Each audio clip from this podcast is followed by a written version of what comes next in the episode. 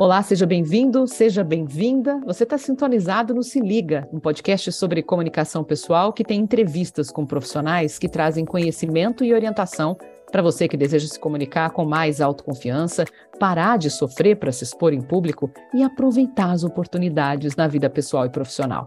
Aqui é Áurea Regina de Sá, eu sou especialista em comunicação pessoal e media training há mais de 20 anos.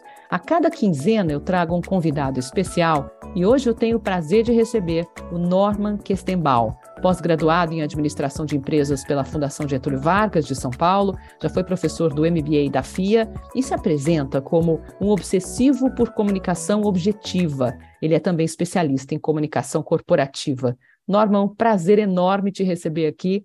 Seja bem-vindo. Obrigado, Áurea. É um prazer estar aqui conversando com você, trocando ideias e compartilhar experiências com os seus ouvintes. Norman, eu estou sabendo que tudo que você escreve, qualquer relatório, apresentação de ideias, você coloca tudo em apenas uma página. Conta para nós, como é que você faz esse milagre? Bom, é importante dizer quem começou isso, isso é verdade. Qualquer trabalho que eu faço, é, ele termina em uma folha, uma folha tamanho A3.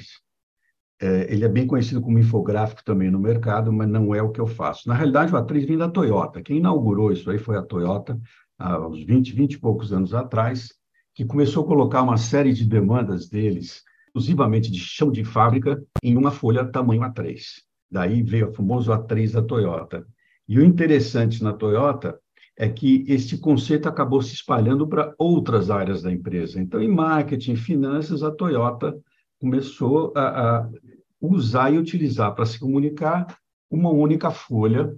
Depois, com, com a, a, vinda do PowerPoint, é gozado, tem uma entrevista do CEO da, da Toyota, que ele fala, nossa, a gente fazia tudo em uma folha, agora está todo mundo fazendo em 40 slides, e 50 slides, a gente perdeu aquela capacidade que a gente tinha de fazer em um.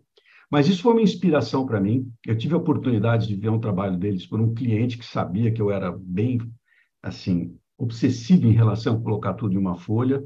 Eu vi, eu vi uma A3 espetacular da Toyota e, a partir daí, eu comecei a, a utilizar o conceito e hoje tem, eh, tem dois complementos. Primeiro, quando alguém me demanda alguma coisa e quase sempre querem mostrar um PowerPoint, eu falo, não, eu não vejo PowerPoint. Não perde tempo porque eu não vejo. O cara já quer mostrar 60, 70 slides, eu não vejo. O que, que você vai falar? A pessoa me explica, aí existe um processo de discussão de ideias de nós, e no final, no final, ele termina em um, uma única folha, os americanos chamam de one-pager, uh, que é o final de linha. Você não cria um A3, você termina em um A3.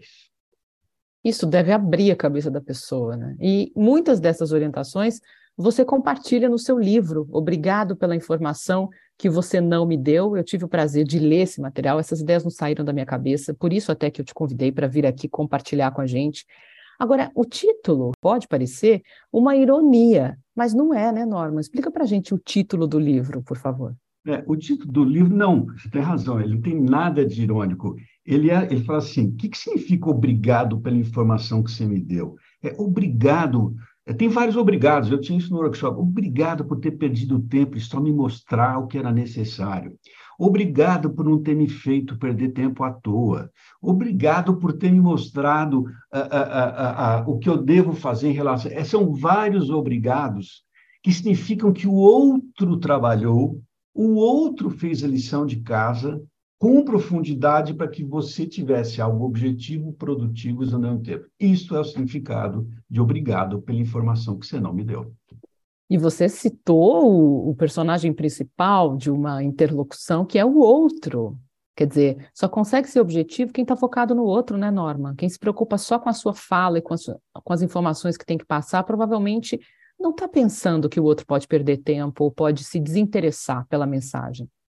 Essa é a regra certíssima, acho que muito poucos praticam, porque acaba prevalecendo aquele desejo que é muito humano, né? De, deixa eu mostrar o que eu fiz, deixa, deixa eu mostrar que eu fiz a lição de casa e o segredo, como você mencionou, mas o que, que o outro quer ouvir? E o outro quer ouvir o estritamente necessário, no menor tempo possível, e quanto mais alto você caminha na hierarquia corporativa, mais verdade é isso aí. Tem, uh, eu um dia fiz uma pesquisa muito interessante, agora, num workshop, fiz em três empresas, mas as três deram o mesmo coisa. Eu falei assim, escuta, quantos slides você acha que alguém precisa para entender alguma coisa? A maioria falava assim, um, falavam três, assim, 90% falava, não, é três, quatro, tal, tal. E quase todos eles eu tinha feito um trabalho. Então, por que vocês fizeram aquela apresentação para o presidente com 80? Quer dizer, o coitado precisa de 80 para entender e vocês acham que é três. Então, é, é bem assim, quando a pessoa está na posição da audiência, ela realmente são todos iguais, faz o mais rápido possível, com o mínimo de material, etc. Mas quando a pessoa oferece informação, ela se confunde com o que você falou. Deixa eu mostrar o que eu quero mostrar. E aí dá esse desencontro que a gente falou. Essa pesquisa foi muito interessante. E essa ausência da percepção sobre o outro, que está ali na frente me escutando, não é? e também a falta de organização de ideias, acaba com a paciência de muita gente. Né? E, e, essa irritação pode cegar a pessoa, você não acha? Ela vai fechar os ouvidos do interlocutor e ele vai perder o interesse pela mensagem. Quer dizer, é um tiro no pé. É. Uma dica interessante aí, olha, é quando as pessoas desenvolvem algo em grupo, é um exercer o papel da audiência, modificar tudo. Eu estou exercendo o papel da audiência, estou lá no lugar da audiência. Acontece que no ambiente formal, de um conselho, comitê executivo, o assunto é tratado de uma forma, digamos, mais dura. E eu falo assim, não entendi, tá chato, tá certo? Eu, quando você está na preparação, você tem essa liberdade. E você trata amigavelmente como chegar àquilo que deveria ser o certo lá. Então, quando sim, quatro, cinco pessoas preparam um trabalho para um CEO, para um presidente, para um conselho, não faz um jogar o jogo da audiência. Deixa ele falar, porque ali o trato é amigável das coisas que são chatas, das coisas que não são entendidas, etc. E mais uma vantagem, quando eu estou no lugar da audiência, como eu faço, eu posso falar não entendi cinco vezes em seguida. Posso falar, faz parte do jogo. Então você chega ao entendimento correto. E a pessoa também entende que ela não sabe tudo, né? Porque se o outro não entendeu, foi porque você não conseguiu passar a mensagem de forma adequada, né? Eu lido às vezes com casos muito complexos. E eu vejo quanto que demanda de esforço para mim entender, quantas horas às vezes, e fico imaginando alguém que vai ter 15 minutos para ver aquilo. Esse que é o trabalho. Se eu fiquei aqui apanhando, perguntando, né, como é para alguém que vai ter 15 minutos de ver? Então você tem um desafio de comunicação aí colossal, colossal. E o segredo, olha, não vai estar naquela uma folha, vai estar no processo para ter chegado a uma folha que o discurso da pessoa que vai ter essência da comunicação e não o que está lá na mídia. A maior vantagem de você trabalhar com uma folha é que quem faz esse trabalho não depende da folha no final. Para chegar lá, ele tem que organizar a cabeça dele. Então, quem trabalha faz uma coisa específica, ele não precisa fazer maná, ele não precisa nem olhar para a folha, porque ele, ele fez a lição de casa para chegar lá. Quer dizer que isso derruba aquela ideia de que o PowerPoint pode ser uma cola para quem está fazendo a apresentação e exige muito mais do apresentador para que ele realmente mostre o conteúdo que ele tem na ponta da língua. O PowerPoint eu vou usar, eu vou usar o melhor exemplo que eu tenho. O Jeff Bezos da Amazon, as empresas Bezos, eliminou o PowerPoint da reunião de comitê executivo. PowerPoint Desculpe, ele, ele, ele, o que, que ele fez assim para mim? O PowerPoint pegou o que estava tava no ser humano e jogou para a mídia, né? Ele, ele, ele se jogou para lá. E quando eu falei uma folha, eu estou trazendo de volta. Que não uma folha, o jogo é 80% de quem preparou aquela folha que está na cabeça dele e 20% que está na folha. A mídia é muito comprometedora. Eu escrevi, está lá. Está na minha cabeça, eu administro, mudo. Então, o PowerPoint é, ele funciona assim em várias situações. Se você está treinando alguém, você vai descrever tudo, é descritivo, etc. Se você tem alguma coisa de, de imagem para usar, porque você está em moda a venda de um carro, você tem algumas áreas. Mas quando você está expondo inteligência, estratégia, para mim ele só atrapalha. Você citou o Jeff Bezos, ele inclusive é adepto de fazer as reuniões de uma forma muito produtiva. Por isso mesmo que você está dizendo que ele eliminou o PowerPoint, né? E ele costuma enviar os materiais que vão servir de estudo na reunião para as pessoas antes, para elas se comprometerem, se envolverem com aquilo, e depois muitas vezes aplica aquilo que ele chama de reunião silenciosa, né? que é um, uma planilha em que as pessoas escrevem, manifestam suas opiniões, suas percepções a respeito de cada tópico que o Jeff Bezos elege ali para discussão, e aí sim a reunião pode começar. Dizer, isso torna o tempo muito mais produtivo. Ele não é o único, Viora. Você pega a GE, já fazia isso. Eu cheguei a visitar o Gilberto Peralta, que era o presidente da GE, quando eu vi que mundialmente o cara falava, era um slide só que ele aceitava ver, o presidente mundial de uma época da, da GE. Aí eu fui para o Peralta e falei, escuta, vocês estão praticando isso aqui no Brasil? Na América, ele era na América Latina, se não me engano. Ele falou, ah, três, não, três ou quatro slides, uma coisa assim. Eu falei, e o que, que, você faz com um cara que entra aqui com 20 slides? Eu adorei a resposta dele. Falei, não entra. Tem ninguém que vem aqui com 20 slides. Ou seja, tem disciplina aqui. Eles sabem que é assim. E ele falou, as minhas reuniões todas aqui são sem PowerPoint. Não Norma, você acha que algumas pessoas têm medo de ser concisas? Sim, sim. Muitas pessoas têm medo de serem concisas. Primeiro, você pode ter isso por uma questão hierárquica. Então, eu vou te dizer, há muitos anos atrás, eu dei um workshop num banco e o pessoal adorou o workshop, lá, negócio de concisão, tal, tal, tal. Eles falaram, adoramos o workshop, mas não vamos praticar, não. Por quê? Porque meu chefe faz com 60 slides dele, eu sou louco, chega lá com três. Eles tinham total razão. A gente resolveu a questão eh, fazendo workshop com, com os diretores. O que eu posso dizer é que ser conciso com qualidade, com qualidade, é um enorme sucesso. É um enorme sucesso. Então, não há razão de ter medo de ser conciso. Isso eleva a imagem do profissional, não é? Lógico que ele. Olha, vou te contar uma história real, só é por questão de, de, de ética, não vou dar os nomes, mas eu comecei o trabalho numa empresa grande e que constantemente tinha reunião com o presidente de um grande banco, também coisa há muitos anos atrás. Quando eu comecei a fazer o trabalho deles, eles pegaram e falaram: oh, nós vamos ter uma reunião com o presidente semana que vem. Eu não participei do trabalho, mas se normalmente eles iam, digamos, com 30 slides, naquela reunião eles foram com, digamos, meia dúzia.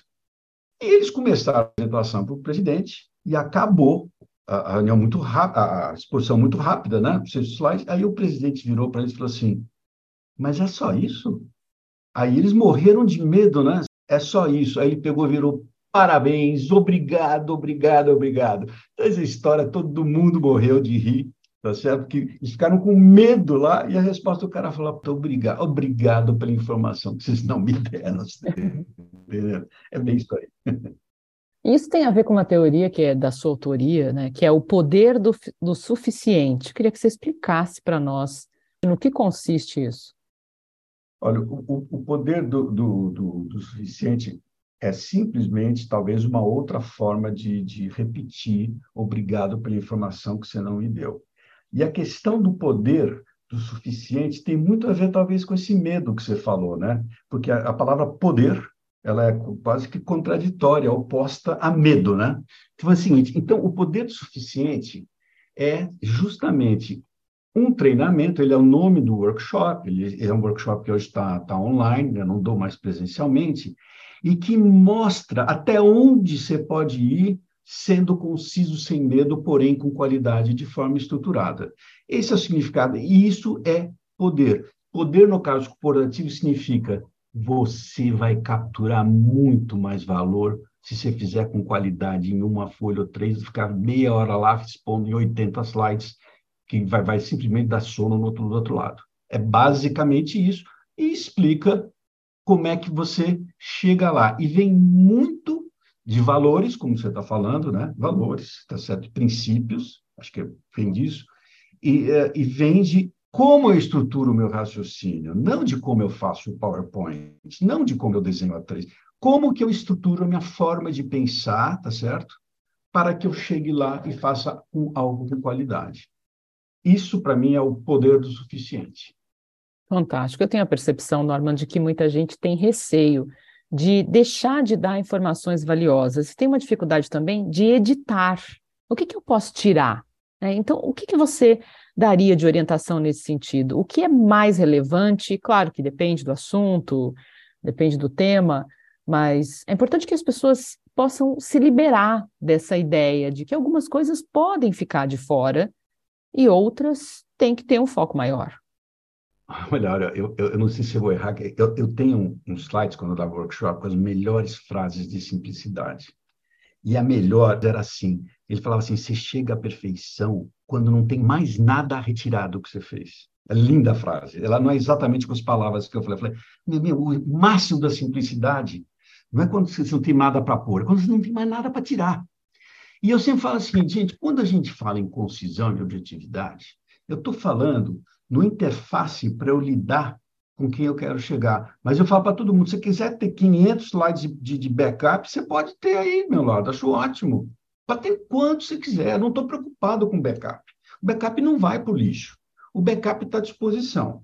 Então, você tira é diferente quando você está na fronteira final. Estou falando que você, que você vai expor e chegar onde você quer. Se alguém perguntar, primeiro é o seguinte, ideal, eu acho que você deve ter a resposta na cabeça. É você fez, fez a lição de casa, você deve ter a resposta na cabeça. Mas se você não tiver, você tem um backup. E a coisa mais normal do mundo, o detalhe disso aqui, a questão de concisão, ora, está muito ligada à confiança. Você aceita algo conciso de alguém que você confia. Que confiança? Que esse cara faz lição de casa. Então eu sempre falo, olha, e confiança não é atribuída, ela é conquistada. Então, se começou a trabalhar com o cara, vai ser normal ele, na primeira vez ou segunda, te falar: de onde você pegou isso aí? De onde, de onde você pegou isso E vai te testar. E se depois de duas, três vezes você mostrar que você buscou no lugar certo, da forma certa, ele não vai te perguntar mais. Ele vai aceitar ter um slide. É isso, esse é o jogo. Então, confiança e concisão são absolutamente ó, inseparáveis andam juntas, né? Você sabe que tudo isso que você está falando expõe, na minha opinião, uma incoerência até de reuniões longas, realidade das empresas. Reuniões longas, apresentações intermináveis, mas ao mesmo tempo as empresas buscam uma gestão eficiente, ou seja, elas não estão praticando o que elas propõem. Essa questão de não estão praticando, te, eu não tenho dúvida, é falta de disciplina de cima para baixo. Aquele exemplo da GE que eu falei quando eu perguntei, e se entra alguém com 20 caras? Fala, não entra, meu amigo, aqui tem disciplina. Quando eu faço trabalho numa empresa, eu sempre começo com comitês e com o pessoal de cima, porque esta mudança cultural é, é, é top-down. Ela não funciona de baixo para cima. Então, é, é, tem algumas regras que você fala, olha, eu não vejo mais do que cinco slides. Estou dando um exemplo, né? Assim, o dia que o cara vem com seis, você tem que mandar ele de volta. Assim, você acha que você não entendeu. Eu só vejo cinco. Eu só dou 15 minutos. Quando, quando um diretor fala eu dou 15 minutos, ele obriga o cara a pensar. Como que, que eu vou fazer para ir cinco minutos e 15 minutos, olha, eu tenho que falar sete e meio. Porque eu tenho que trocar ideia os outros sete minutos e meio. Pode ser que o cara lá de lá tenha uma dica muito mais inteligente do que eu imaginei. Então, é, é, essa questão de disciplina tem que funcionar. As coisas se perdem. Então, eu tenho empresas que eu vi que eu fiz trabalho, pessoal para conseguir a aderência da cultura, sickness que a gente chama, é o número um lá falando, é assim, meu amigo, é 15 minutos. Só que quando eu dou 15 minutos para alguém me expor, se ele falar um troço brilhante, eu posso talvez segurar ele mais uma hora. Mas o cara me pediu uma hora e quinze, eu conheço mais cara que tem esse tempo. Eu não conheço.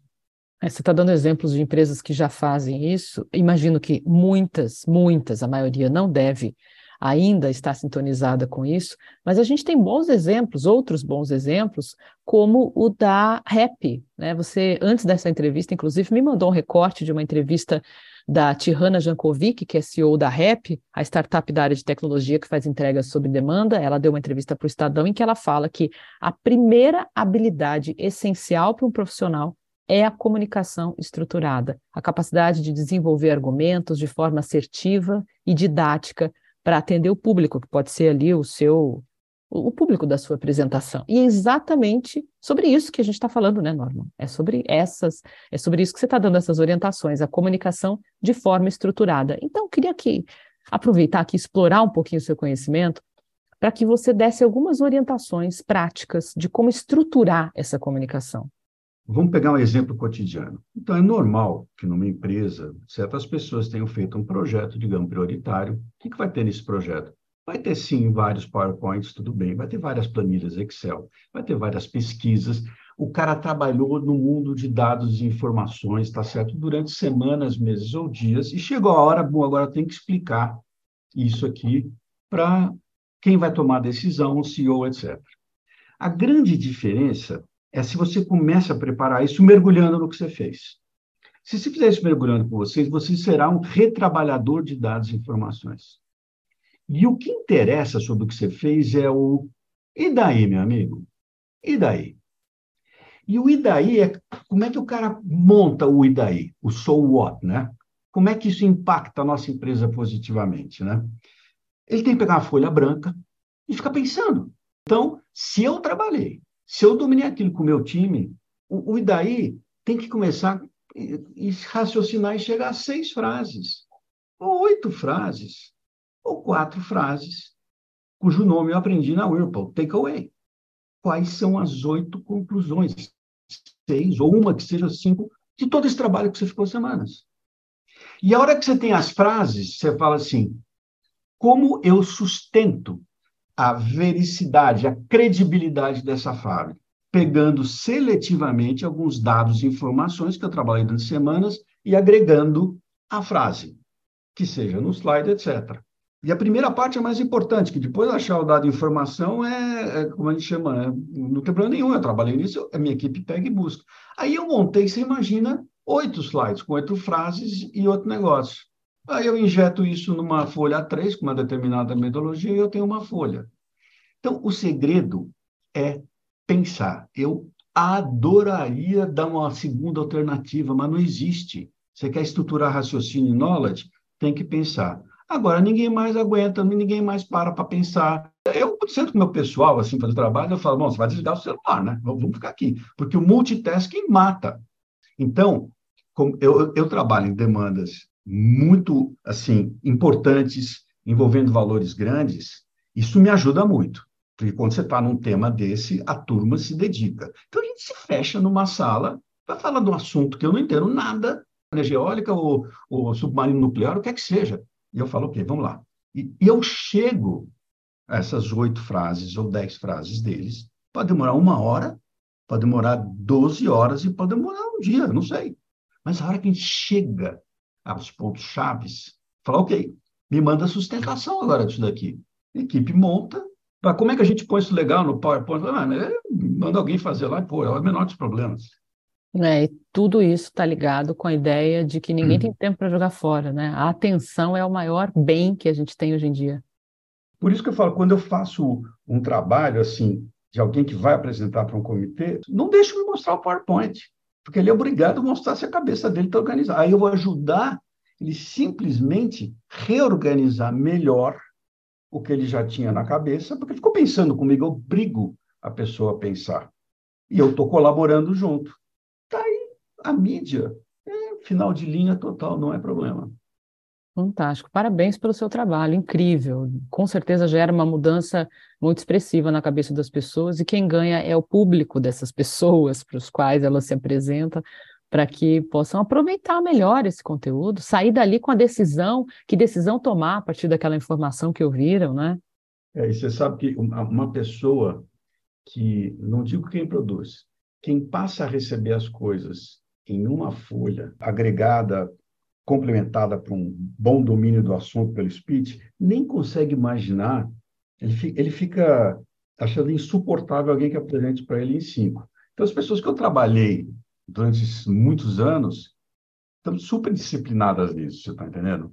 Mas eu achei interessante o que você falou. Você tem razão. Eu vejo hoje, ainda vejo a continuidade. Puta, os caras continuam fazendo com muita slide, está eh, tá tomando muito tempo, tal, tal. Por que está acontecendo isso? Aí eu vou voltar ao que eu falei. Falta de disciplina de cima para baixo. A gente, a gente obrigava, por exemplo, um dos clientes, era obrigado a ter takeaway. O que, que é? Qualquer slide tem que ter uma frase dedutiva embaixo. Obrigatório. E eu me lembro que a gente recebia de várias áreas da empresa Aí, de repente, vinha alguém sem takeaway. Nós mandávamos de volta. Foi de volta. Nós só lemos com takeaway aqui. Só, só com takeaway. Então, este tipo de disciplina é top-down e é indispensável. Grandes lições. Foi uma aula, Norman. Só tenho que te agradecer por essa participação. Uma delícia não, não é aula, é o compartilhamento de experiência, porque o que, o que me dá prazer, é tudo que eu estou te falando é vivenciado do início ao final. E, e, quando eu sento com as pessoas, eu sempre falo o que eu trago é, é, aprendizado, porque eu só trabalhei com caras muito inteligentes. Passava horas com eles, horas e horas. E eu vou te dar em minutos o que ele fez numa situação similar à que você está me falando. então, é compartilhamento mesmo. Eu acho que não é, não é, não é, é, é o grande jogo é compartilhar mesmo, e isso realmente que acelera e ajuda as coisas. Isso. Muito obrigada por isso, Norma. Obrigada mesmo. Foi um grande prazer. Imagina, Nora, foi um prazer. Estarei sempre assim disposto se ela quiser conversar mais um pouco. Um grande abraço para você. E deixo aqui o reforço da dica para o ouvinte sobre o livro do Norman Kistenbaum, que é Obrigado pela informação que você não me deu. Também agradeço a você que acompanha esse podcast. Você vai me deixar super feliz se puder me contar o que achou desse episódio e também da proposta do Se Liga. É só visitar meu perfil no Instagram, Áurea Regina de Sá Oficial, ou no LinkedIn, Áurea Regina de Sá, e compartilhar comigo as suas percepções. Eu volto daqui a 15 dias com mais um entrevistado e um tema sobre comunicação. Um grande abraço para você.